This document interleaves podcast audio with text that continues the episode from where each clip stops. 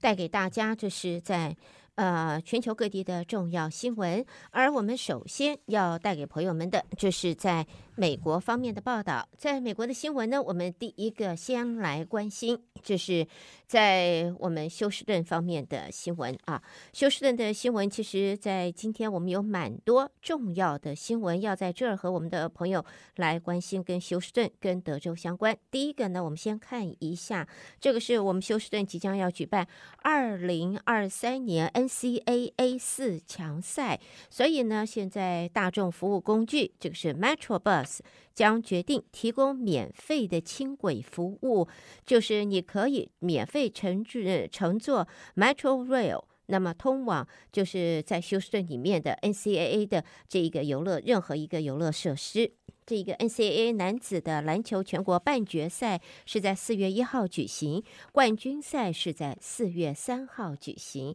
所以呢，在这个体育场周围啊，就是 NRG 公园啊，这里也有活动。到时候三月三十一号到四月二号之间呢，还有四强的球迷节的活动，也会在啊、呃，这个是 Brown Convention Center 举行，也有四天。而三月份我们还有一个疯狂的音乐节，会在 Discovery Green 啊举行。所以这些场馆呢，每一个你都可以通过 Metro Rail 啊，这个是轻轨。这个是大都会捷运轻轨，你都可以到达，而且还是免费的。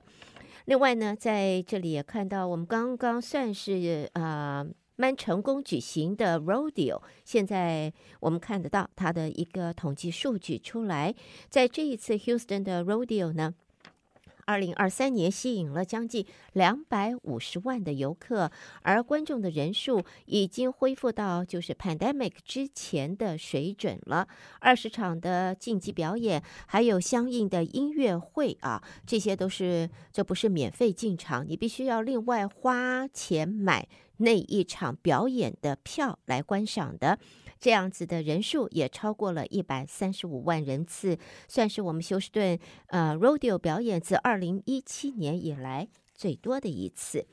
然后接着呢，我们看的呢，这是在啊、呃、UVH 方面啊。那我们看到呢，在 UVH 这里呢，呃，休斯顿大学在二零二三年又发生了一名学生死亡，所以呢，在现在发生了这个事件之后呢，UVH 已经决定要暂时关闭他们的呃 building 啊，要关闭的这个是 academic。这个 building 在发生了第二名学生在今年死亡之后的事件，那么校长则表示呢，呃，在 UVH 的呃就是高层的负责人将会和学生和教职员工来坐下来讨论一下，到底如何处理这一个关闭的这个建筑，这个是 Agnes 呃 Arnold 所以在 UVH 方面的话，就。目前这一个学校的建筑，因为有第二名学生在这里死亡之后，现在已经关闭了。好，下边呢，我们再带给大家的呢，来看的呢，这一个哈，我们看到的呢，这是在呃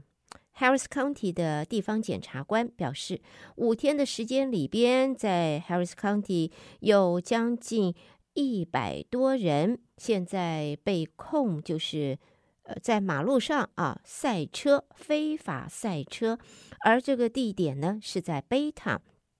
其实，在贝塔呢，呃，一年一度的 Two K 直线加速赛在上个礼拜举行，而贝塔有一个公园是 Texas Raceway Park，这是在这里一个合法的活动。但是呢，大概民众要效法也是看电影看得太开心了啊，所以呢，想要效法这个《Fast and Furious》这个电影，我们叫它“玩命关头”的这种比赛，所以民众就自动自发的跑到了高速公路旁边来举来自己参加举行了赛车。那么在这里的话，这警察呢，交通警察和安全单位呢，就可以看得到各式各样的车辆在这个高速公路旁边，大家排成一排，然后呢，在一个讯号之后呢，一起踩足了油门往前，这玩命往前冲，真的是玩命关呃玩命关头啊，呃，想要大概比照。玩命关头的场景，或者里面的演员，像是 Van d e s e l、呃 Paul Walker，或者是巨石强森 Dwayne Johnson，他们这样子在里边的赛车，那么这是相当危险的。而且呢，呃，参加在这个非法赛车的民众还会做所谓的 flybys，就是飞跃在。Service road 旁边，然后停在那里，车辆就会以飞跃的速度飞跃过去。那么这种很容易出事，很容易产生意外。所以现在呢，就短短的五天之内，这种非法赛车的民众被逮捕了一百零六人。在警方说。另外，他们还逮捕了大约一百人。这一百人倒不是非法赛车，而是酒后驾驶，或者是说他们的危险行为有这个导致了呃，就是生命会受到冲击的这样子的情形。所以呢，再一次的也提醒大家，有一些活动呢，在休斯顿呢，或者是说在政府方面是有正确的场所可以合法举行，但是呢。千万不要像这样子的情形方面发生这种非法的仿效。好，再来我们看到的是 CenterPoint 这一个公司，在我们休斯顿，大家在家里边，如果你用的是瓦斯，很多时候你都知道你的瓦斯是从 CenterPoint 来的。但是因为有越来越多的消费者投诉 CenterPoint 的服务不佳啊，所以在现在 Houston 和呃。南德州的商业改善局，我们讲呢，就现在已经撤销了对 CenterPoint Energy 的认证。在现在呢，呃，他说他已经收到的很多的。抱怨，在 BBB Better Business Bureau，它的数据显示，在现在在二零二零年，他们在 Houston 跟呃，就是南德州啊，就是 South Texas 的 Chapter，他们的分他们的这个分会收到了七十一起对 CenterPoint 呃这个控诉，二零二一年。涨到了一百一十二起，而去年收到了一百五十二起投诉，包括了计费的和网站的问题，还有呢，要获得帮助却没有办法得到帮助，安排的时间，结果 CenterPoint 的工作人员并没有出现，或者呢，在服务方面的态度方面的问题，处理事情的呃结果的问题，所以。诸多的抱怨之下，BBB 在休斯顿和南德州的这个呃这个部分呢，他们这个分会已经现在正式的取消了对于 CenterPoint 方面的一个认证。好，这个是关于在我们德州跟我们休斯顿相关的新闻。下边呢，我们再来看其他方面的报道。第一个呢，就要看的就是我们的。这个经呃财经方面，在联准会今天会不会升息？对于美国联准会而言，这个今天叫做审判日了啊！在今天下午，是不是会宣布最新的利率决策？现在还面对的就是大西洋两岸。都刮起了银行业的风暴，还有通货膨胀的数据依旧还在高档盘旋，全球衰退的风险现在是与日俱增。在这种情形下，在今天联准会在开会之后是否会宣布往上升息，外界都在观测。可是呢，在这里也看到呢，在美国的呃财政部长耶伦在日前也表示。美国的银行业体系现在已经稳定下来，而且相当的不错。呃，在呃，就是存款人也减少了从银行存款里边撤资的行为，银行业已经稳定下来。所以外界也认为呢，在 Fed 方面，很可能在今天下午就会宣布往上升息。其实，Fed 的主席鲍尔和他的同僚现在。举棋难下，到底要怎么做？往上升息，或者呢按兵不动，都讨不到好处。那么现在也看到呢，要因应连银行方面连环倒的危机，也看到的，在现在。呃，美国中型银行矽谷银行规模不大，但是科技业的金融生态系统不可或缺的一环。而经历了包括了 SVB、Central Bank 以及现在还有第一共和银行这个 First Republic Bank 都受到了冲击，甚至于前两个银行倒闭。所以都在人人自危，下一个风暴如何会出来？而二零零八年诺贝尔经济学奖得主克鲁曼昨天就在《纽约时报》专栏撰文说，现在最迫切的问题就是银行业现在一片糟，到底对经济会产生什么样的影响？他认为 Fed 应该暂停升息。他的讯息和这美国的财政部长啊耶伦。所发出的呃演讲，这个内容是并不一致的。叶伦本身呢是认为银行业在美国方面现在已经相当稳定，稳定下来了。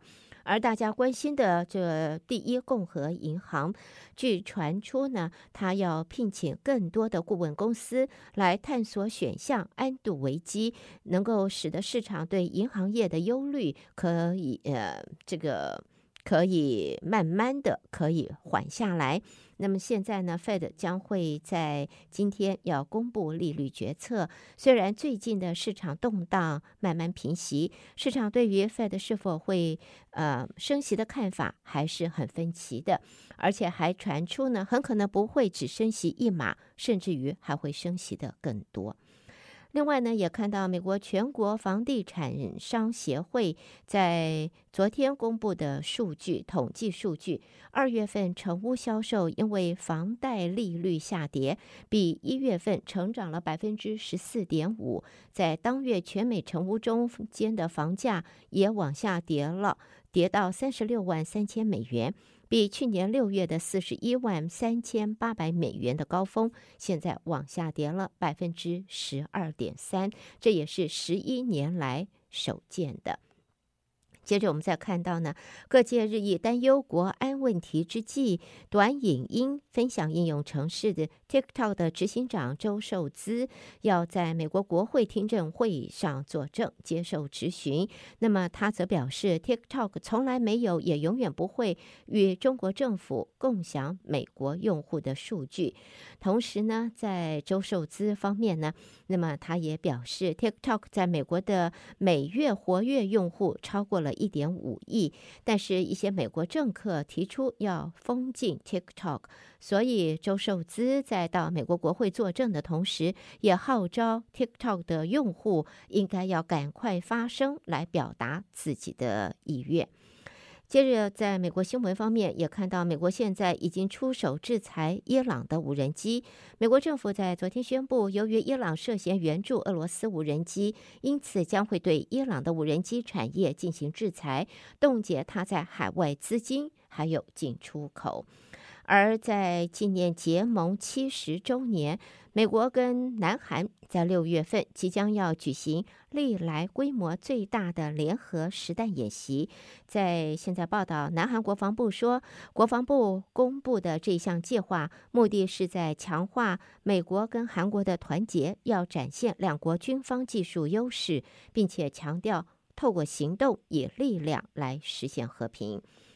那么接着也看到呢，媒体报道，美国商务部晶片计划办公室的主任在今天要宣布的是，办公室将会派资深官员访问韩国和日本以及台湾。美国商务部晶片计划办公室派遣官员访问，要持续的重要相关对话。美国方面期待通过推动共同目标、安全和强化全球的供应链，要与伙伴们有进一步的合作。根据了解，访团成员还包括了晶片计划办公室的资深政策顾问，还有国际交流主任及美国商务部资深政策顾问都会列席。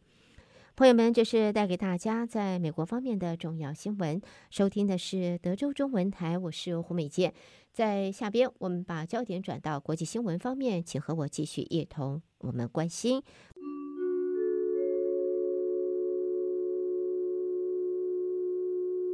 来自国际方面的报道。首先看到英国的二月份通货膨胀率意外的增加到百分之十点四，再次升息的可能性也因此增加了。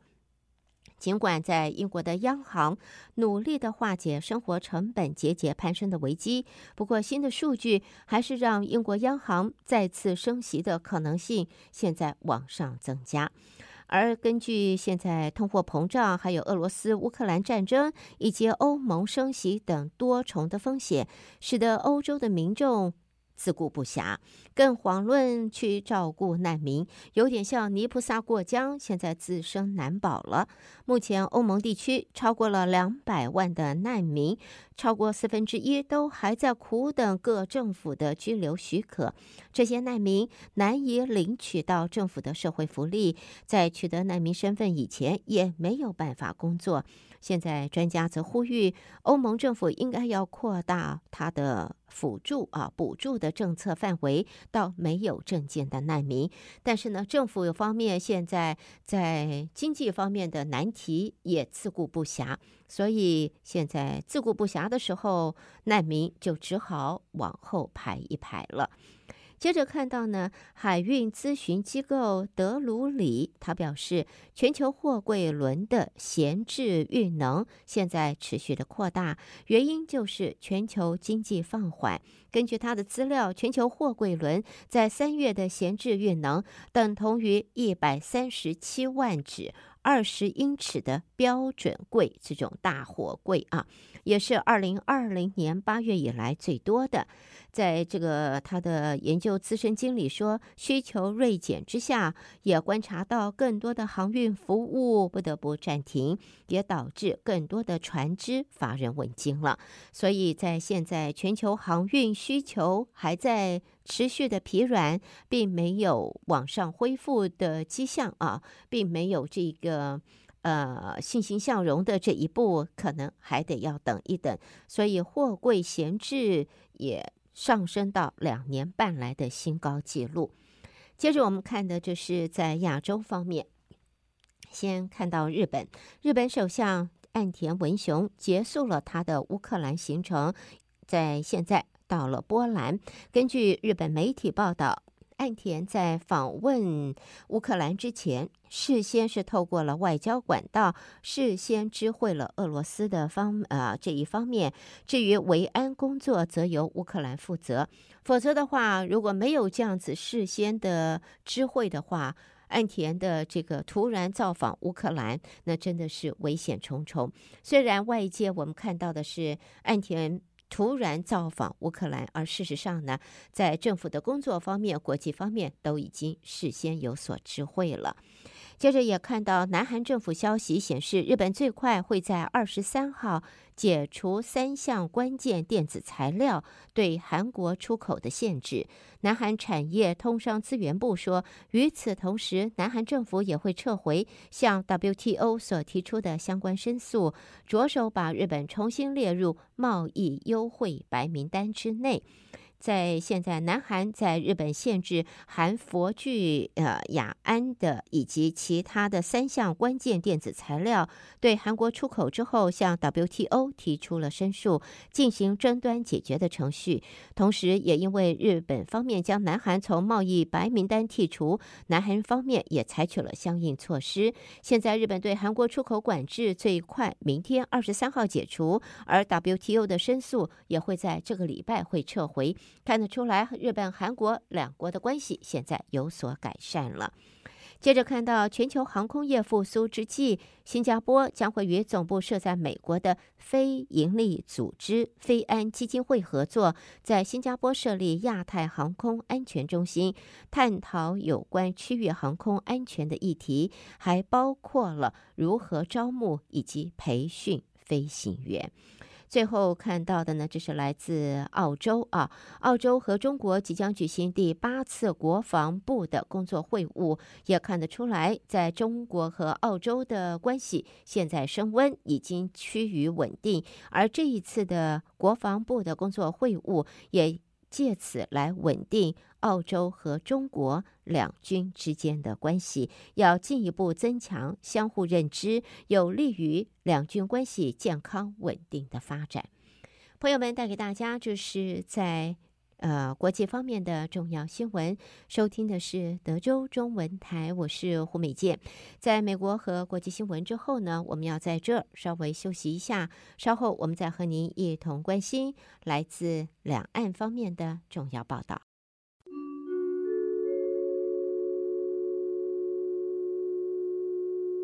中文台，我是胡美健。下边我们要一同关心，这是来自中国方面的报道。我们首先先看到大陆外交部发言人汪文斌在二十二号表示，注意到美国国家安全委员会发言人科比近期指称中国方面在乌克兰问题上立场难言公正的言论。汪汪文斌则指，美国方面声称中方立场难言公正，难道向战场源源不断输送武器才是公正？他表示，要告诉大家的是，中方不是乌克兰危机的制造者，也指出危机爆发以来，中国方面相继提出四个应该、四个共同、三点思考和关于政治解决乌克兰危机的中国立场文件，也积极推动透过对话谈判来解决危机。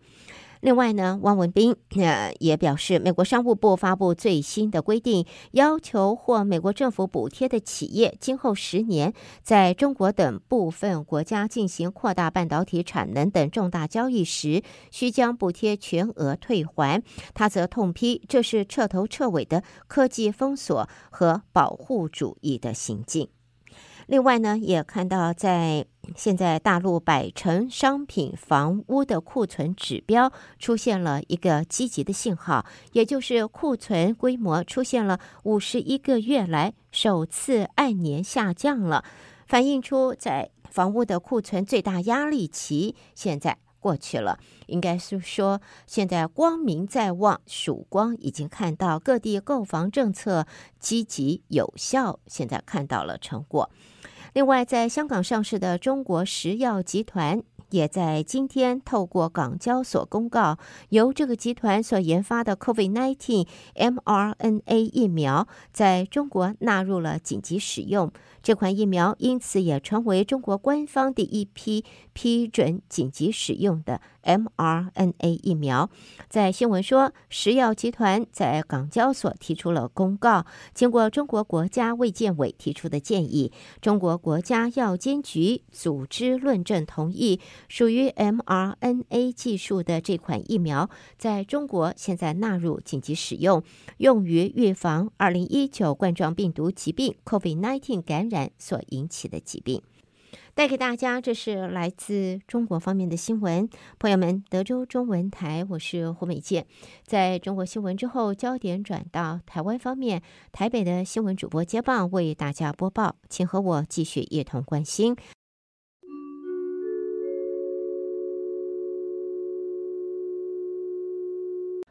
德州的听众朋友，您好，我是央广主播张旭华。在台湾的消息方面。行政院长陈建仁今天接见台英国会小组访问团时，感谢台英国会小组多年来坚定支持台湾参与国际组织。台湾虽然面临许多挑战，但仍然会坚守核心价值与主权。台英紧密伙伴关系对于维护区域和平稳定至关重要。陈建仁说：“亚太地区一个充满活力的民主国家，台湾面临许多的挑战。”但是我们仍然坚守我们的核心价值，并且捍卫自己的主权。而台湾与英国的紧密伙伴关系，对于维护区域和平跟稳定，更是至关重要。台英国会小组并于下午举行访台记者会。关于英国协助台湾前舰制造零部件和技术的议题，主席史多华表示，这次来访也和台湾官员讨论到前舰制造相关议题。他站在国会议员角度，支持提供台湾所需要的援助。史多华也说，英国航空母舰也曾来过印太区域，他希望可以穿过台湾海峡，但因为有些政治因素，所以当时是从东侧经过。史多华说：“台湾对西方国家来说是非常重要的国家。美国、英国、加拿大应该派更多政治人物来台湾访问，让越多人知道台湾的情势。他认为这样非常好。”中俄两国领导人发布的联合声明，指称俄方重申恪守一个中国原则，承认台湾是中国领土不可分割的一部分，反对任何形式的台独，坚定支持中方维护本国主权和领土完整的举措。我外交部今天对此表示，中华民国台湾与中华人民共和国互不隶属。中共政权未曾一天对台湾拥有治权。台湾是积极捍卫民主体制及尊重人权与法治的现代民主国家。中共专制政府则是多年来不断迫害人权、恣意扩张、霸凌邻国。中共政权任何扭曲台湾主权地位的说法，都无法改变国际公认的两岸现状。外交部发言人刘永健说：“台湾从来不是中华人民共和国的一部分。”这是客观的事实，也是现状。无论中国政府如何扭曲台湾的主张，都无法改变两岸互不隶属的事实。外交部指出，台湾是守护民主阵营的前线，台湾人民和政府将团结一致，共同防御共产中国对台湾的文攻武吓，并加强与民主阵营国家的协同合作，遏制威权扩张，守护台海和平与安全，进而维护印太地区的自由开放以及全球的稳定与繁荣。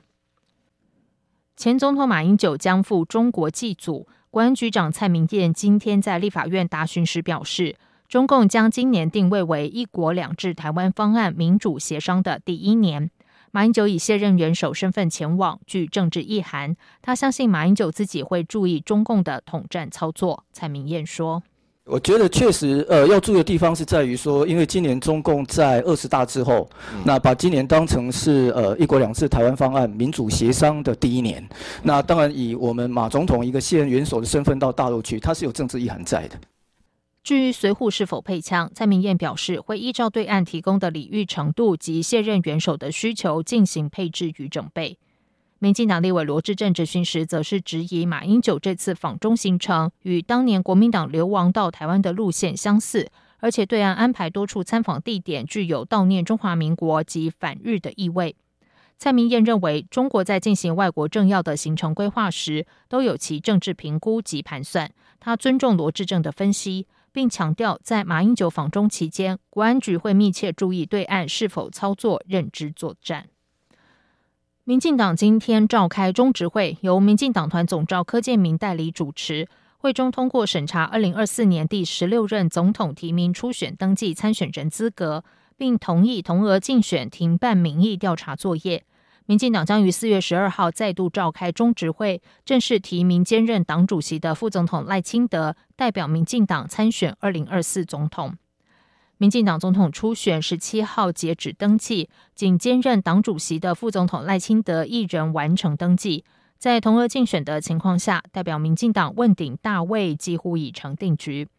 根据民进党先前公布的选务日程，中指会定于四月十二号公告总统初选提名名单，届时将正式提名赖清德代表民进党征战二零二四总统大位。此外，原本区域立委初选民调也因为总统初选停办，提前一周到四月十七号展开。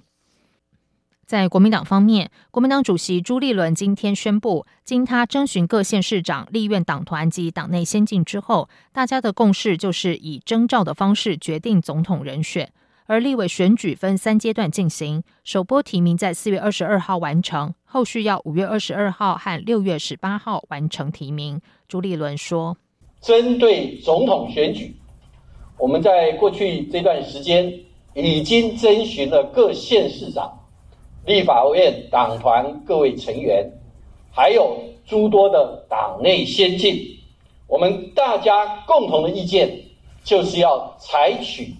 征召的方式，团结胜选，避免争议。据了解，中常会讨论时，常委普遍一致认同此做法，但提醒提名时程要尽快定案。国民党文传会主委洪孟凯表示，如果党内有强而有力的候选人，当然希望由这位候选人代表国民党参选，期盼在立委三阶段提名之前，也就是六月中旬前，能征召最强母鸡，带领小鸡迎战二零二四，为二零二四政党轮替奠下契机。继续来关心的是，由国科会主办、经济部协办的二零二三台湾半导体产学论坛暨半导体领域专案成果发表会，今天举行，现场聚集一百多位产官学研意见领袖参与。国科会主委吴振中致辞时表示，台湾半导体产业过去三年被世界看到，但台湾如果不把握这个机会，走得更远，也会成为危机。吴振中表示，第一步要升级国研院半导体研究中心的设备，再来半导体学院的基础设施也要推展。希望台湾的一条龙训练模式吸引国际人才到台湾，力拼二零三五年之前，让台湾成为国际的 IC 设计重镇。他说：“我希望说，未来在二零三五之前，台湾会是一个国际 IC Design Training 的一个重镇，至少这样。”吴振中也提到，未来规划在欧洲设立一两个 IC 设计前进基地，吸收人才，培育好之后后送台湾，这是国科会正在布局的战略。IC 设计是未来产业的应用源头，相关成本越来越高，光是靠本土创投资金还不够。但当全世界的优秀人才汇聚台湾，国际资金就有机会挹注台湾。吴振中也提到，昨天德国教育部长睽违二十六年来台，受到国际瞩目。事实上，在安排时就有收到中国抗议，但他们仍然坚持要来台湾，显示台湾在科技上的表现让德国认为必须要有一些突破。他也期盼未来有更多欧洲先进国家来到台湾。烟害防治法新法今天起实施，新法上路之后，一律禁止电子烟。据目前市面上所有加热烟也都属于违法产品，必须待通过健康风险评估审查之后，才可以广告贩售。国健署宣布，即日起将与地方政府强力稽查，违者依法重罚。国健署署长吴昭君说：“所以呢，新法施行，我们从今天就跟卫生局、地方卫生局共同合作，开始稽查。我们呼吁业者能够在网络自动下架，而不要心存侥幸。那我们会跟地方共同来在网络监测，监测到了以后呢，我们会立即来开罚，甚至于我们也会跟地方。”在目前市面上有很多的四招所谓的实体店面，我们也会从今天开始稽查。国健署今天说明新法修正七大重点，包括全面禁止电子烟在内的类烟品、指定烟品及其载具必须经健康风险评估审查核定，扩大禁烟的室内外公共场所，提高禁烟年龄到二十岁，烟盒警示图文面积增加到百分之五十。禁止特定添加物及加重罚则。卫福部长薛瑞元表示，过去有许多管道传达错误讯息，指电子烟和加热烟可以协助戒烟，这是完全错误的资讯。电子烟和加热烟只会对身体造成伤害。此外，董事基金会烟害防治中心主任林清丽今天表示，全台仍然有超过两百家实体电子烟、加热烟专卖店，他们今天已经发文到各地卫生局检举。呼吁政府尽速稽查取缔。以上就是今天的台湾重点新闻，谢谢收听。